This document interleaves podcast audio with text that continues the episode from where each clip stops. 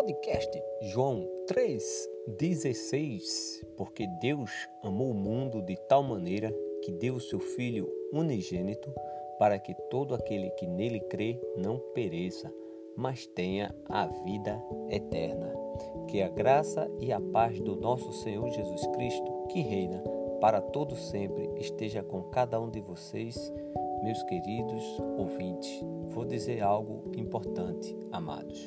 É um prazer estar mais uma vez com vocês para anunciar a boa notícia do nosso Salvador Jesus Cristo.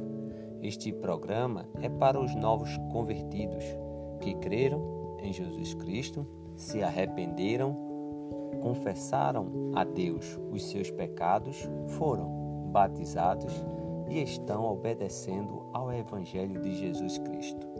É também para todo aquele que ainda não tomou essa decisão mas hoje eu creio, espero, confio que você, ouvinte, tome essa decisão. Vamos começar com uma oração. Já está com a sua Bíblia? Se sim, glória a Deus. Se não, você deve dar uma pausa no áudio e vá buscar a palavra de Deus. Aproveite, faça uma oração individual. Peça para que Deus lhe ajude a fazer a vontade dele e não a sua. Amém?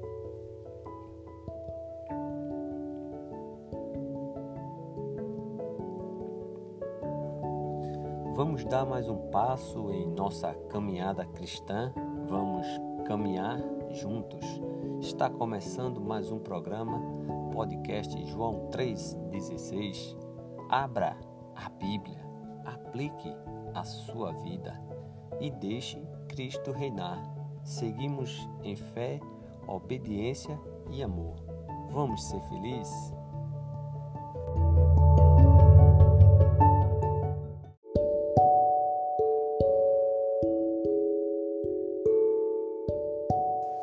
Versículo para nossa meditação. Mateus, capítulo 5, versículo 5. Bem-aventurados os humildes, pois eles receberão a terra por herança. Mateus capítulo 5, versículo 5. Se você perguntar o que é humildade, se você abrir qualquer dicionário, vai ter lá qualidade de humilde, virtudes caracterizadas pela consciência das próprias limitações, modesta, simplicidade, sentimento de fraqueza, de inferioridade com relação a alguém ou algo, reverência ou respeito para com superiores, acatamento, submissão, várias coisas você vai perceber. Mas eu quero trazer humildade, virtude com que manifestamos o consentimento da nossa fraqueza ou de nossa carência de mérito próprio. Quando você abre a Bíblia, você percebe em Provérbios 15, 3, 3 que a humildade precede a honra. E também lá em Provérbios 18, 12 também fala, não é? Toda a humildade e mansidão, Efésios 4. Então você tem aí várias passagens que fala sobre humildade, né? Em 1 Pedro, capítulo 5 e também versículo 5, fala cingivos todos de humildade. E é muito interessante pensarmos na humildade hoje.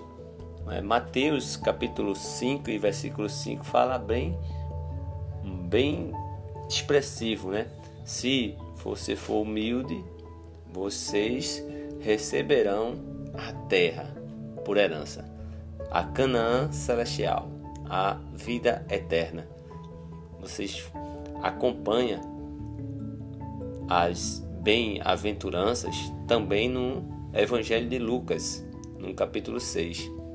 Mas hoje o versículo é: Bem-aventurados os humildes, pois eles receberão a terra por herança.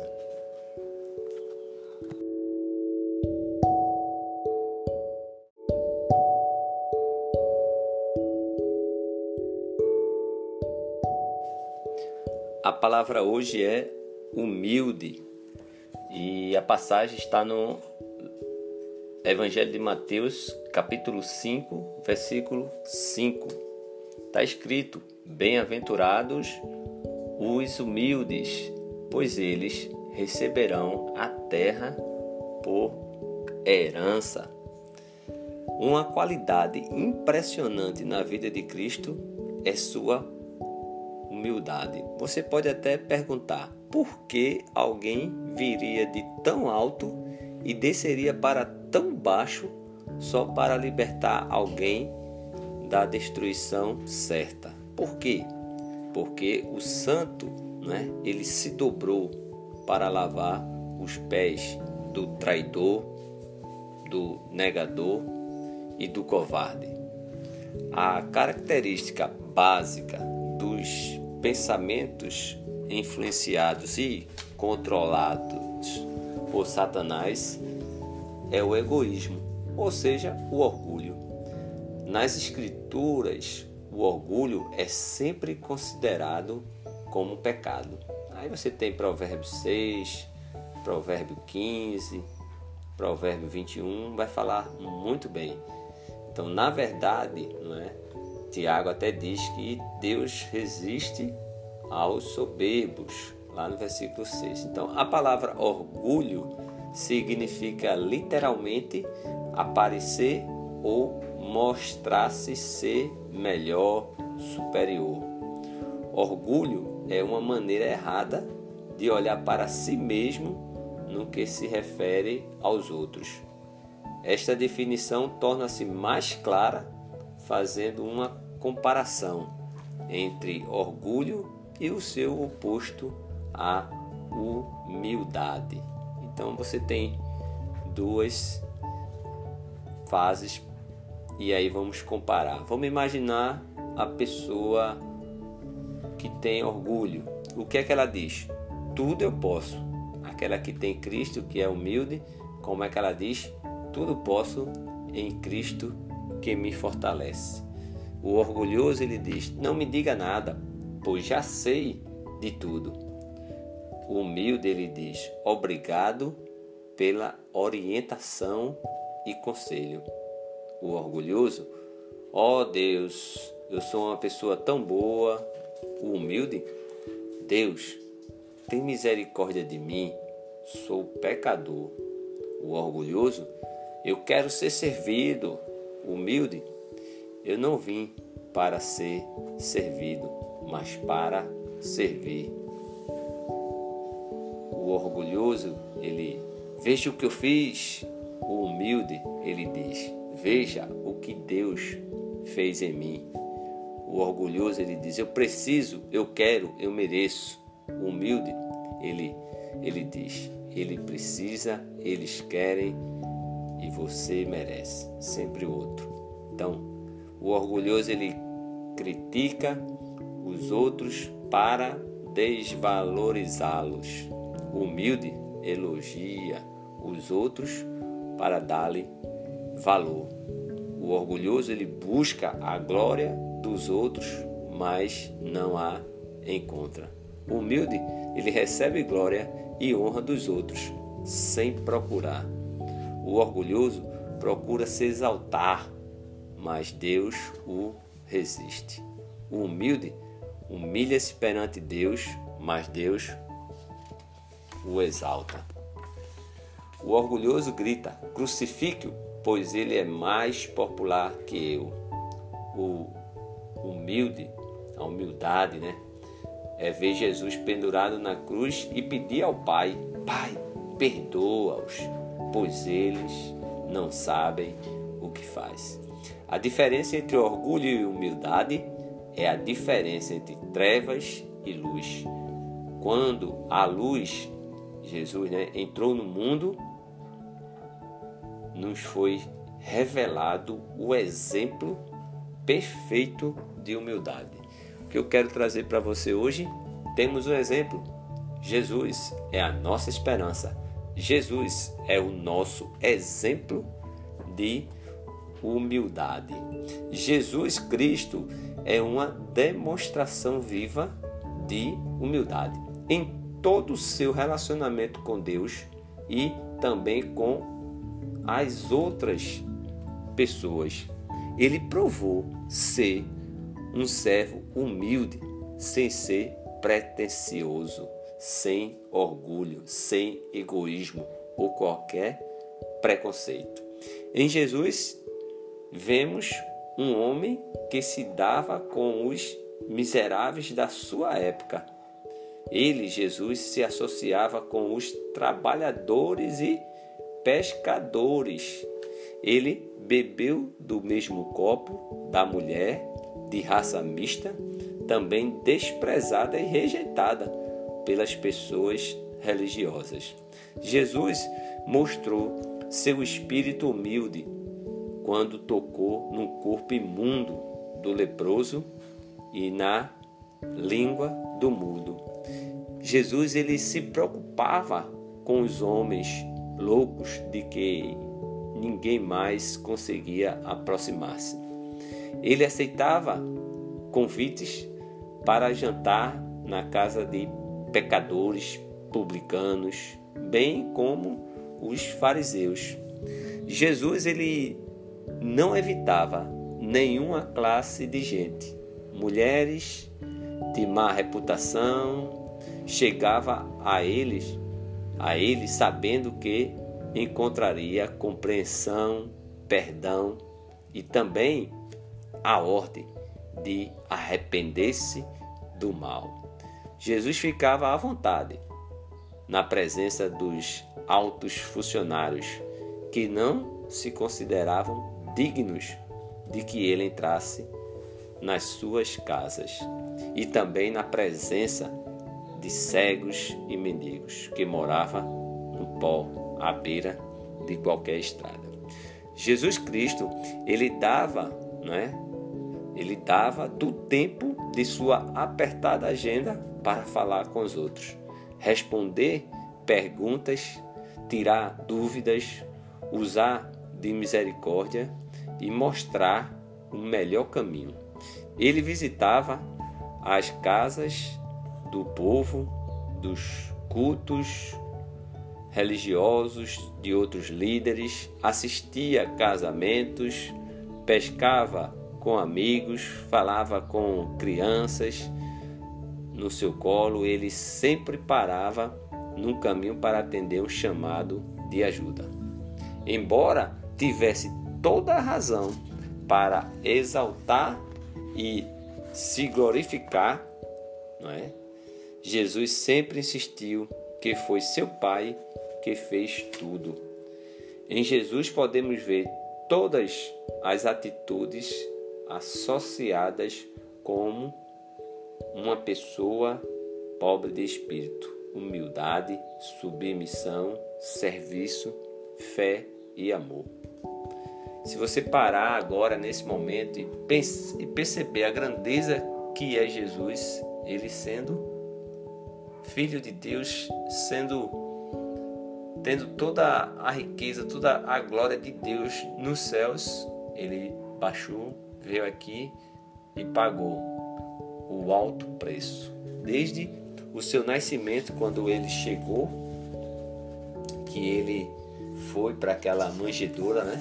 Lá em, em, Lucas, vai falar como ele nasceu num lugar, numa manjedoura, sendo rico, ele se fez pobre por amor de nós, para que pela sua pobreza nos tornássemos ricos. E você é rico. Porque você não faz parte deste mundo. Ele não nasceu num hospital moderno, deitado num lençol de seda, numa cama de mármore, como se teria né, de se esperar pela glória, honra, poder, riqueza. Não. Jesus ele fez é, o contrário. Você pode até imaginar, vamos imaginar, você já ouviu falar que um, um dono de uma companhia multinacional vamos dizer assim, que deixou toda a sua riqueza, conforto e honra para viver entre os desprezados da sociedade, porque ele se compadeceu e os quis ajudar. Se você conseguir imaginar isso, multiplique por mil e você vai começar, começar a compreender o amor e a humildade de Cristo. Então sejam humildes, amados. Mateus diz: Bem-aventurados os humildes, pois eles receberão a terra por herança.